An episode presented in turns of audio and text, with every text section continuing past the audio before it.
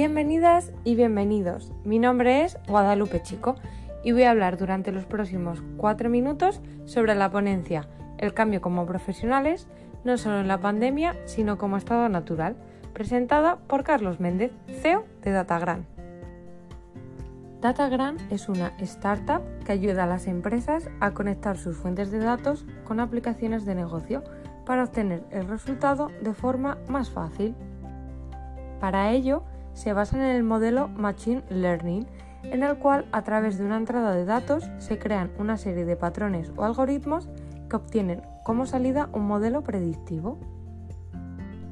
El objetivo de DataGran es unir el Machine Learning con los negocios para obtener de esta forma soluciones como pueden ser reducir los desperdicios, la optimización de procesos o la predicción de ventas.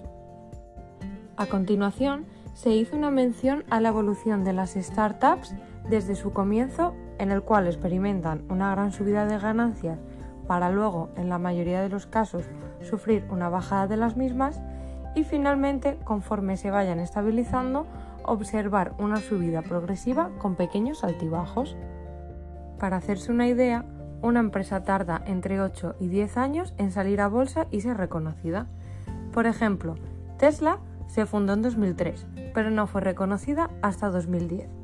Y Zoom se creó en 2011, pero no fue hasta esta pandemia de 2020 cuando ha dado el salto definitivo. Esto se debe a que en ese periodo de 10 años suceden muchos eventos importantes que cambian el transcurso de las empresas. Además, estas tardan alrededor de dos años en encontrar la fórmula correcta para su funcionamiento.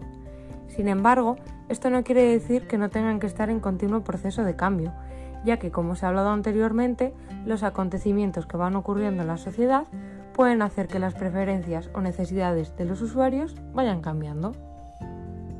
Desde el punto de vista de DataGram, para lograr que las empresas se adapten a los continuos cambios de la sociedad, se precisa una relación entre competencias core y una serie de valores. ¿En qué consisten estas competencias?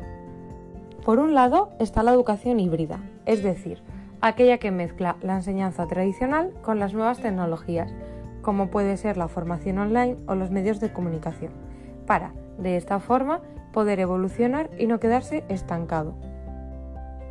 Otra competencia es la experiencia, la cual no debe ser entendida como un identificador profesional que te encasille en un determinado ámbito laboral, sino como un proceso que forma hábitos y habilidades ya que, por ejemplo, si tu experiencia es como abogado, no necesariamente tienes por qué trabajar únicamente de ello.